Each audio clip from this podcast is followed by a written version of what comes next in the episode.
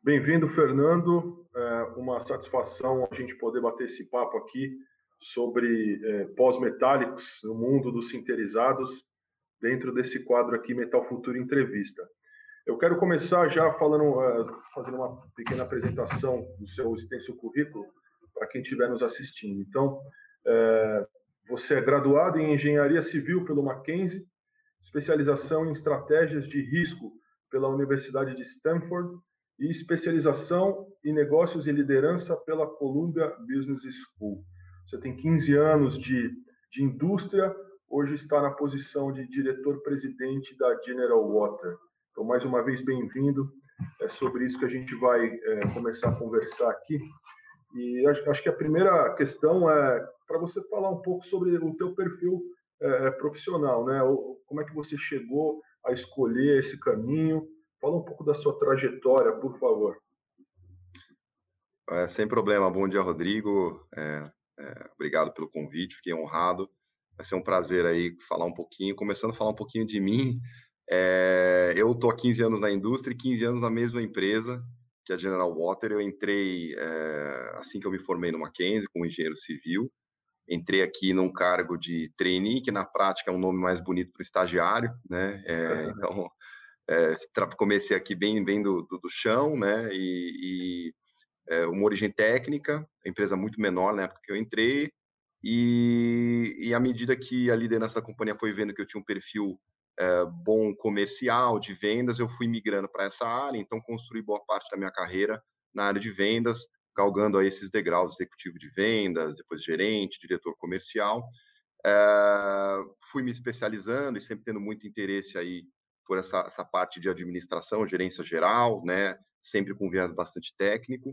Uh, e acabei aí sendo sendo uh, convidado pela empresa para assumir esse cargo de diretor-presidente uh, em julho desse ano, está fazendo três meses. O, o, como eu te comentei, o meu background de, de acadêmico é, é, técnico, né? Mas dentro aqui da companhia, nossa companhia é uma companhia de saneamento muito técnica. Eu tenho um viés mais administrativo, né? Então eu, eu dependo muito dos meus pares aqui, da área de operações, da área de projetos, o pessoal de geologia é, para me suportar aqui nas, nos desafios. Bom, então, é, como faz, é recente essa sua nova posição, cabe falar parabéns ainda aí pelo mais Obrigado. essa conquista aí. Né? Obrigado.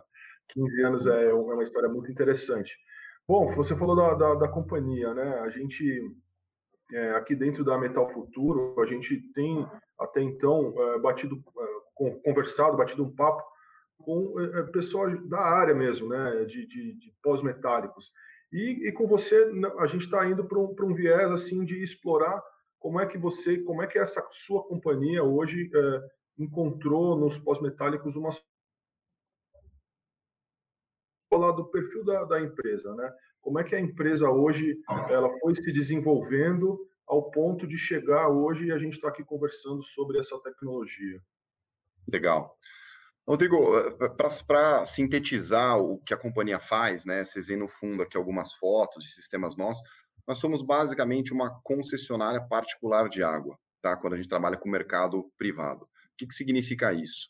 É, nós somos uma empresa que fecha um contrato com um grande consumidor, pode ser uma indústria, um shopping center, um grande complexo comercial, uma universidade, é, e a gente oferece para esse cliente é, soluções de ou abastecimento de água potável, industrial, é, água deionizada, etc., ou soluções e ou soluções de tratamento de efluentes é, para reuso ou para descarte, tá? É, qual que é a, a filosofia da, da, companhia desde o seu início? A gente se mantém bastante fiel.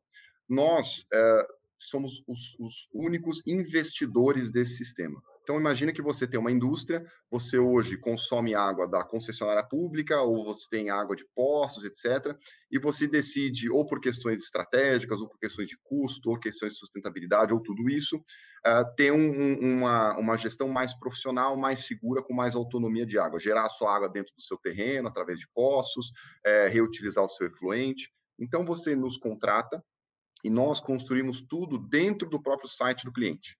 Então, perfuração de poços, estação de tratamento de água, estação de tratamento de esgotos, né, toda a rede de distribuição, é, toda a operação e manutenção é nossa responsabilidade, tá? Então, a gente faz todo o investimento, assume todos os custos, todos os riscos para efetivamente vender a água potável, água de reuso para o cliente através de uma tarifa por metro cúbico. Por isso essa, esse termo concessão particular. E aí esse grande consumidor deixa de consumir água da rede pública, passa a ser autônomo, gerar a sua própria água, não compete mais com a população por essa água, né? Porque a água nessas regiões metropolitanas de São Paulo são, é, é muito escassa, tá? Então a gente privilegia que a água da rede pública fique para a população, é, e isso é, sempre acompanhado de cursos mais competitivos é, e com atendimento é, 24/7, 365 dias por ano, né, com telemetria, controle à distância, alarmes, muitas vezes operadores em loco, tá?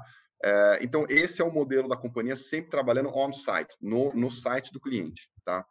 tá? A empresa foi fundada em 2000, tá? Está é, fazendo 20 anos agora no finalzinho de 2020 e acabou crescendo muito dentro do mercado privado. Hoje tem em torno de 130 é, grandes consumidores como clientes. Ela atua hoje, é, já tem operações é, no estado de São Paulo inteiro e já no Nordeste, tá? E estamos expandindo aí para outros estados também. E tem, vocês vão ver aqui, vocês veem atrás alguns dos nossos clientes, mas tem clientes muito significativos. Então, todas as redes de shopping centers são clientes nossos, a gente tem quase, acho que mais de 30 shoppings, é, grandes indústrias, de todos os segmentos, farmacêuticas, alimentícias, automotivas. É, temos hoje o abastecimento de água de todo o complexo aeroportuário de Guarulhos, que é o maior aeroporto aqui do Brasil. Então, isso é basicamente uma, uma cidade, né, que a gente assume toda a gestão da água, abastecimento, tratamento de esgotos e outros serviços, é uma equipe grande. Uh, e também a companhia uh, tem um trabalho dentro do mercado público. Hoje nós temos uma concessão pública no município de Porto Feliz, no qual a gente abastece mais ou menos 40% de toda a água do município, é uma concessão parcial de água, e estamos buscando também aí, já estamos há alguns anos, uns dois, três anos trabalhando mais firmemente nisso, mas agora com o marco do saneamento estamos investindo cada vez mais na busca por essas oportunidades de concessão. Tá? E, e, muito interessante essa história e, e eu, eu, fiquei imaginando assim, você, essa tecnologia, esse serviço que vocês prestam, isso foi uma tecnologia desenvolvida, é, vamos chamar assim, por vocês no Brasil ou existe uma referência é, lá fora, fora do país, aonde vocês é, de fato se inspiraram e fizeram benchmark? Porque eu imagino que o cenário de, de, de água aqui no Brasil é, é diferente, nosso território, né? Isso não deve ser assim de repente na Europa, né? Como é que foi essa, essa busca pelas essas referências de mercado? Assim? É, uma, é uma ótima pergunta. É, é, é, muito boa porque a gente vira e mexe tenta buscar empresas comparáveis no mundo e é bastante difícil, tá? É, a ideia da empresa e o, o, modelo é uma adaptação de várias ideias que, que os fundadores da companhia, que é o Reinaldo Fischer e o Sérgio Pontremolês, tiveram. Então, é, tecnicamente, esse tipo de contrato chama BOT, Build, Operate Transfer. Então, eu construo, opero e depois transfiro os ativos para o cliente, né? Mas a maneira como a gente lida com isso, tendo o um escopo mais amplo, tá? É muito uma demanda de mercado. A gente foi se adaptando ao que o mercado demandava desde a da, da, da, gênese da companhia até todas as evoluções. A gente começou trabalhando, era uma empresa basicamente de geólogos, tinha engenheiro, mas eram geólogos, para trabalhar com água subterrânea. Isso foi de mais ou menos de 2000 a 2005. 2005, por demanda de mercado, por soluções de reuso com alta tecnologia, a, empresa começou a investir. Então, trouxe gente nova, fez joint venture com empresa é, é, internacional, trouxe tecnologia. As tecnologias, Rodrigo, eu diria que é um mix de pegar o que tem de melhor no mundo, então, é, todo ano a gente manda o pessoal para fora, vai para a IFAT na Europa, vai para a UFTEC, a maior feira de saneamento dos Estados Unidos, vai fazer curso, workshop, para trazer o que está sendo feito lá fora. Então, membranas é, é, de, de, osmose reversa, sistema, membranas de ultrafiltração para esgoto, de placas planas, tubulares, fibra oca, etc. e mais também existe muito desenvolvimento interno. e a, a, gente não tem, não, não tem nenhuma patente, não é uma empresa de tecnologia, é uma empresa de serviço mas uma integradora de diferentes tecnologias. Mas muitas vezes a gente vê soluções que não estão boas, soluções de mercado que não são boas para as nossas necessidades e nós adaptamos. Eu vou dar um exemplo interessante. É, a gente, quando trata esgoto, a gente tem um subproduto que é o lodo desse esgoto, né? E esse lodo precisa ser disposto adequadamente. Para ser disposto adequadamente, é necessário que você deságue ele, porque o lodo tem muita água, tem 98% de água, então é uma pasta, né? Então você precisa reduzir esse teor de água. E a solução de mercado é você comprar um desaguador, mais uma centrífuga, um filtro prensa, que seja, mas vamos dizer uma centrífuga, que é, o que, eu, que é hoje o estado, o estado da arte para você desaguar lodo biológico, é, e é um equipamento muito caro, muito grande e que consome muita energia. E aí a gente trabalha com, imagina, trabalhar com uma estação de tratamento de esgotos num shopping center, por exemplo, numa área super restrita, o negócio dos caras é aluguel de metro quadrado, então tem que ocupar o menor espaço possível, né? Isso não era viável. E aí o que, que a gente fez? Nós desenvolvemos dois veículos, um caminhão e um, e um, e um veículo mais leve, que tem centrífugas na sua caçamba, já fazem esse tipo de, de operação é, é, volantemente. Então, é uma operação que acontece mais ou menos de uma vez por semana, uma vez a cada 20 dias, dependendo do sistema. Então, eles vão lá, todo dia vai num sistema. E tem uma equipe que faz, faz o jogamento, retira o lodo e aí ele é encaminhado para compostagem. E isso é um negócio que não existia. A gente desenvolveu, chamamos um fabricante de centrífuga e desenvolvemos o veículo aqui mesmo. Tá? É, é interessante mesmo, né? Entender esse tipo de como é que a empresa investe né, em novos é, serviços. E é nessa, é nessa questão que eu já caminhando para o assunto, tá, tá legal, estamos falando de saneamento, onde entra os pós-metálicos aí nisso tudo, né? É, e, e, a gente já conversou previamente, e, e, sabe que vocês estavam de fato aí buscando mais uma solução para algum tipo de desafio que vocês tinham. E em determinado momento vocês encontraram né, uma solução. E eu queria que você falasse um pouco disso, assim, em que cenário foi isso? E se você já quiser emendar também falando sobre como foi essa aplicação e resultados que vocês tiveram desse produto, seria bem interessante. Legal. É, é o uso pela General Water dos, dos pós-metálicos foi muito nessa linha de ter um problema e buscar uma solução. É, a gente, nossa vida aqui é muito resolver esses problemas.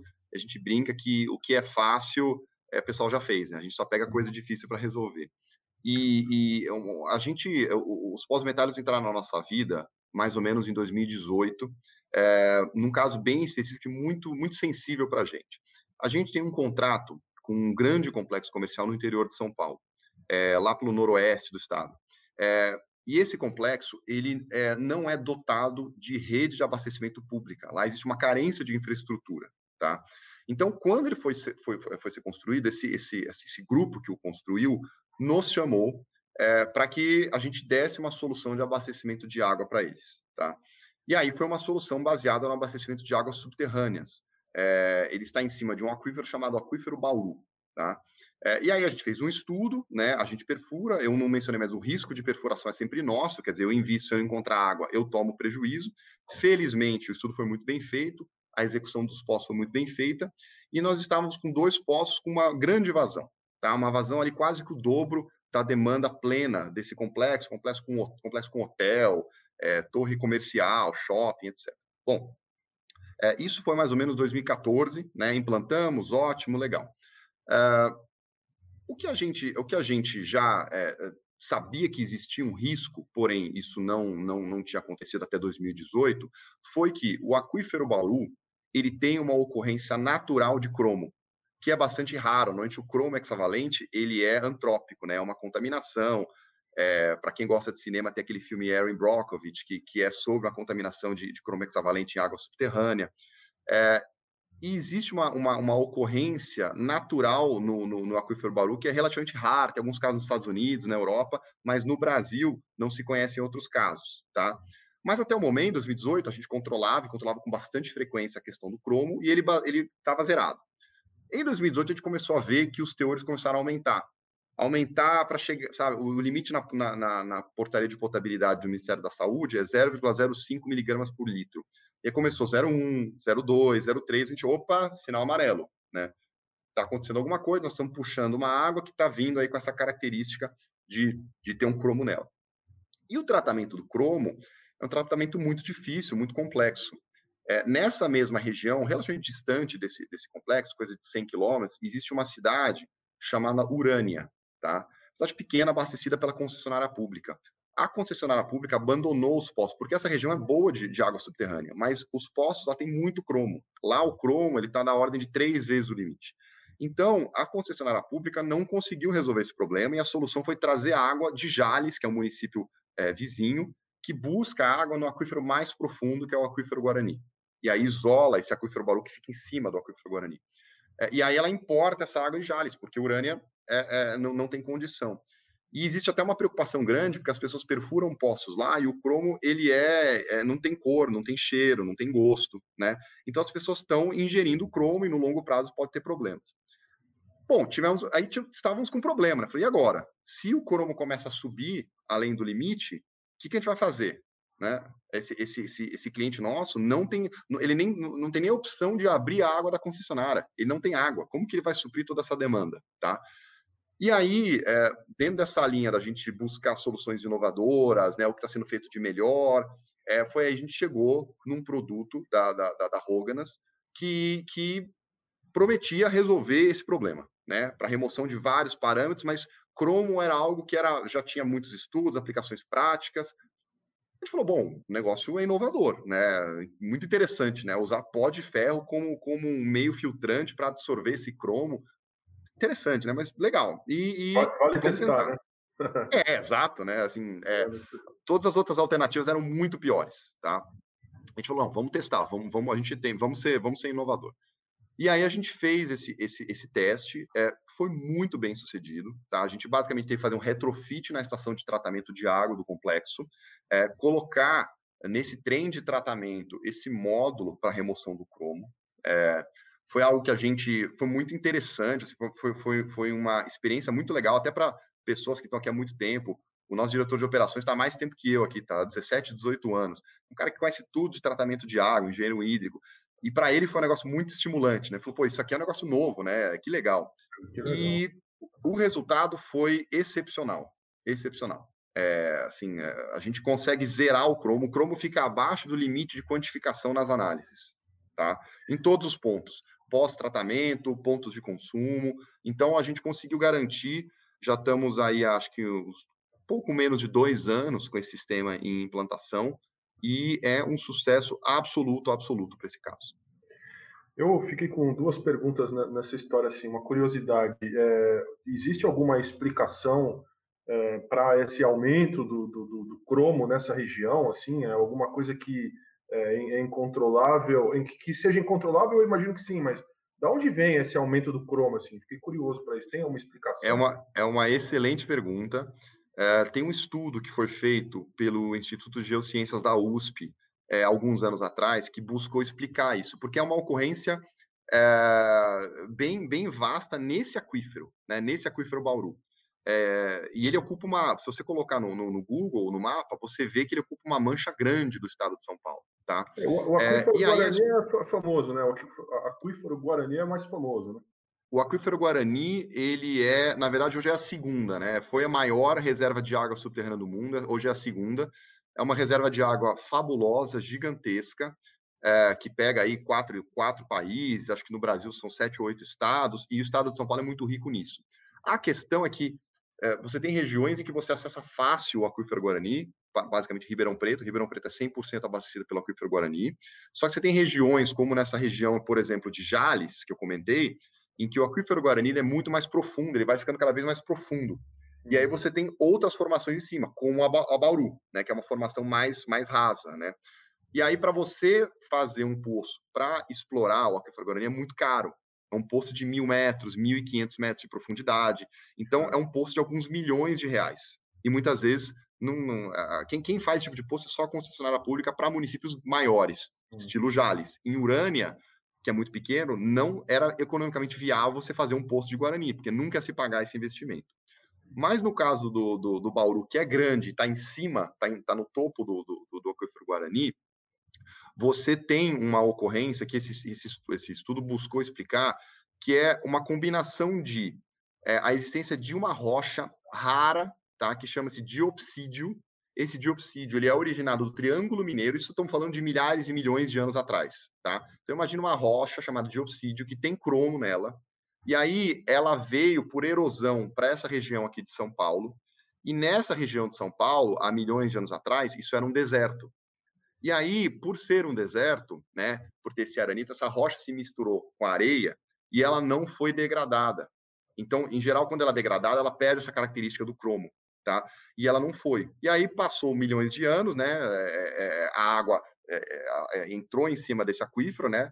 Você tem mudança, mudança no, no, aspecto geológico, e aí você ficou com essa característica. Mas só o diopsídio com cromo não explica você ter isso na água. Você precisa de uma combinação de ter uma água muito alcalina também, tá? Hum. Então a água naquela região é muito alcalina. É uma água com pH ali entre 8, 8,5 e 10, 10 e pouco. Quando em geral a água subterrânea fica entre 5, 6 e 8, 8,5 no máximo, né? Então essa combinação de água alcalina com essa rocha, com cromo, faz com que você tenha essa, essa, essa liberação do cromo na água, tá? Uhum. É algo assim, é, é, é, muito interessante, né? Porque é algo absolutamente natural, que é muito é. raro para o cromo. É. E aí esse módulo filtrante com esse produto uh, Hoganas é de com pós de ferro, uh, o cromo então ele, ele tem algum tipo de reação química com esse produto uh, ou ele, ele, ele basicamente filtra? Como é que o cromo sai da água aí com esse elemento filtrante? Assim? É uma reação química que acontece? Basicamente é parecido com carvão ativado, é uma adsorção, tá? Então você basicamente tem, tem, o, tem o pó de ferro ali, tá? Ele tem diversas cavidades, né? E aí ele faz um processo de adsorção, ou seja, ele vai removendo o cromo, né? E aí num dado momento ele fica saturado, tá? Cheio de cromo nessas, nessas cavidades que ele tem, e aí você tem que fazer um processo de retrolavagem que é passar água limpa no fluxo contrário para lavar esse cromo. Tá? tá certo, tá certo. Bom, uh, para ir para um bloco final assim de, de, reflexões sobre esse uso, né?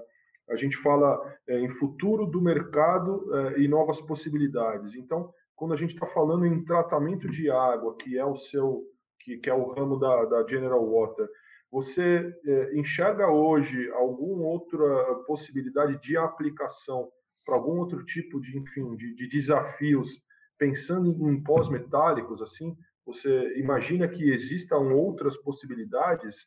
Você faz outro uso a não ser o tratamento do cromo? Existem, eu já estou emendando várias perguntas, mas eu estou fazendo mais uma, uma reflexão. Existe hoje é, uma, uma área que a empresa se dedica a encontrar outras possibilidades de tratamento de água com esse produto?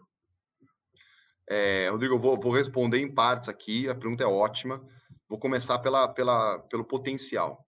É, nesse momento, a gente vive é, no mercado de saneamento é, talvez a, o período mais excitante, pelo menos na minha vida, tá, que eu vejo, que é com a promulgação do novo marco de saneamento, que vai promover a injeção de capital privado num setor que é, foi muito negligenciado nas últimas décadas temos índices de saneamento e atendimentos é, muito, muito, muito ruins aqui, medievais no país, tá? É, quando você traz o capital privado, tá, é, dessas empresas que buscam inovação, buscam eficiência e não tem as, as restrições e o peso de ser uma estatal, tá? É, quando você pode ter essa agilidade e, e, essa inovação, que é o caso que eu falei agora, né, dessa, desse complexo, é, dá para você comparar com a situação de, de, de, que eu citei agora de Urânia e Jales, né? Você vê, se é uma empresa, se eu estou operando uma concessão em Urânia, eu não vou ter que importar água de Jales. Eu vou lá, vou usar esse produto para remover esse cromo. Existe hoje muito problema de qualidade de água é, no estado de São Paulo e no Brasil inteiro. E hoje, o uso de uma tecnologia como os pós-metálicos pode promover uma grande revolução. Então você tem, porque existe uma gama, não é só para remoção de cromo, né? Ele pode remover é, arsênico, chumbo, outras coisas que, que estão presentes na água. E hoje, por falta dessa, dessa cabeça de inovação e de tentar algo novo, né? É, que muitas vezes, infelizmente, as estatais têm, é, esses, os poços são abandonados, né? Não se explora mais água subterrânea, vai se buscar água de longe, água escassa, água cara, né? é água que gasta muita energia para você bombear, então ambientalmente é muito ruim. Então, eu vejo que nesse momento, com essa injeção de ânimo e de capital que vai acontecer no setor de saneamento, é, o potencial é enorme, as perspectivas são muito boas. Tá? Respondendo a sua segunda pergunta sobre essa questão de, de estudar é, o uso em novas frentes, sem dúvida, é, a gente está inaugurando aqui na companhia o Centro de Pesquisa da Água. Tá? A gente tem hoje um laboratório que é o, o, o nosso laboratório para de análises, que é acreditado pela ISO 17025. E a gente está separando para deixar esse laboratório acreditado só para atender os nossos clientes, para as análises que eu tenho que entregar para os órgãos reguladores e para os clientes. E estou criando um outro laboratório que inaugura agora, no mês de outubro, é, para fazer pesquisa é, para resolver problemas. Então, é, eu tenho uma água com arsênico que eu há cinco anos atrás eu não, eu deixei quieto, olha, não tem, não tem jeito, não vou fechar um contrato aqui, é muito difícil. Eu vou reativar todas essas oportunidades e trazer novas também e fazer testes com essas tecnologias. E com certeza os pós-metálicos, por ter sido algo muito inovador e que deu muito certo com a gente, a gente vai colocar assim, tá? É, você tem muita ocorrência, eu que como, como te comentei, eu tenho a, a, boa parte da minha carreira em vendas, né? E, e, e, venda aqui é uma venda técnica, que você pega um problema do cliente, tem que entender como que você vai resolver. Eu me lembro muitas vezes de ter encontrado, olha, eu sou uma indústria e eu tenho aqui é, arsênico na minha água, só tem isso aqui, como é que eu faço para remover? Isso há 10, 15 anos atrás. E aí, na época, nós não tínhamos repertório, né? Então, putz, não tem negócio aqui, não vou conseguir. Então, hoje, eu trazendo um problema, eu venho e trago essa gama de soluções para tentar resolver. E aí eu tô muito, a gente está muito animado como companhia com essa, uhum. com esse investimento que a gente está fazendo. É, e, esse modelo que você, que a gente está falando de inovação, de resolução de problemas, isso me vem assim também muito é, o mundo das startups, né? Inovação aberta. É, eu não sei, é, existe esse olhar de de repente você ter, porque eu, eu pesquisei já sobre isso e é difícil você encontrar hoje é, empresas que trabalham com inovação aberta em áreas tão específicas assim, né? É, como o tratamento da água ou até mesmo dos pós-metálicos. A gente tem pouquíssima coisa nessa linha. Você enxerga é, essa possibilidade de abrir de repente esse esse nível de desafios para que startups ou até mesmo o setor acadêmico é, busque soluções, já que a gente está num momento aí é, interessante do mercado? Sem dúvida, eu acredito muito nisso também, Rodrigo. É, eu vejo que você tem as, as, startups hoje, elas é isso, é para resolver problemas, né? E você muitas vezes tem problemas que parecem muito específicos, mas que se você conseguir a resolução, você gera um mercado enorme, tá? Então eu vejo realmente que é, tanto o meio acadêmico quanto o meio das startups ou alguma coisa oriunda dos dois, né? Então, pessoal, a gente é, é, eu tenho, tenho um, um, prestador de serviço, um fornecedor que foi originado dentro de uma universidade e virou uma empresa. Né? E hoje os caras têm uma solução bastante específica para outro problema que a gente tem na parte de tratamento de efluentes. Então eu vejo totalmente é, a necessidade de ter esse esse motor levando à, inovação, que é o eixo acadêmico, a startup, e aí empresas mais maduras como nós, que vão precisar remover, é, resolver esses problemas, dando escala e dando força para isso, tá? Então a gente é uma companhia que sempre investiu muito, né? A gente tem um, viés muito de longo prazo, é, tanto é que estamos aqui há 20 anos crescendo bastante. Então a gente tem realmente, olha com, com, com bons olhos essas oportunidades. A gente conversa com muita gente aí do mercado de startups, trazendo, já trouxemos muita inovação para cá de startups. É, a gente brinca, a gente é early adopter de tudo que é tecnologia nova tá? No, no, mundo da água. Então, a gente adota, muitas vezes, a gente adota, adota uma tecnologia e no ano seguinte ela ganha prêmio, Global Water Award, maior tecnologia de água, tratamento do, do, do mundo, e a gente é o primeiro que usou no Brasil, né? Então, a gente adora isso e eu acho que é uma necessidade. Você vê a quantidade de problemas que essas startups estão resolvendo hoje, problemas históricos, né? De mobilidade, de educação, de saúde, etc. É, é isso. É uma, é uma junção de mundos bem interessante. Bom, Fernando, é, eu gostei muito da conversa, da, da, das histórias, e se a gente ficasse conversando mais aqui, teria mais uma série de, perguntas para fazer, mas eu acho que a proposta da Metal Futuro é justamente isso, entender hoje quais são os mercados onde os pós-metálicos estão sendo usados, quais são as possibilidades, mostrar a história né, de, de, da empresa e sua, de como chegou é, ao conhecimento dos pós-metálicos, eu gostei muito do papo e espero que a gente possa se encontrar presencialmente para visitar esse laboratório de inovação. Então, deixo aqui um muito obrigado e a gente se encontra, né? Com certeza. Eu que agradeço, Rodrigo, pelo convite, foi um prazer. E, e se, se a gente puder conversar de novo, vai ser um prazer maior ainda. Tá legal. Obrigado. Até mais, pessoal. Obrigado. Acho que o Jackson deve estar por aí. Legal.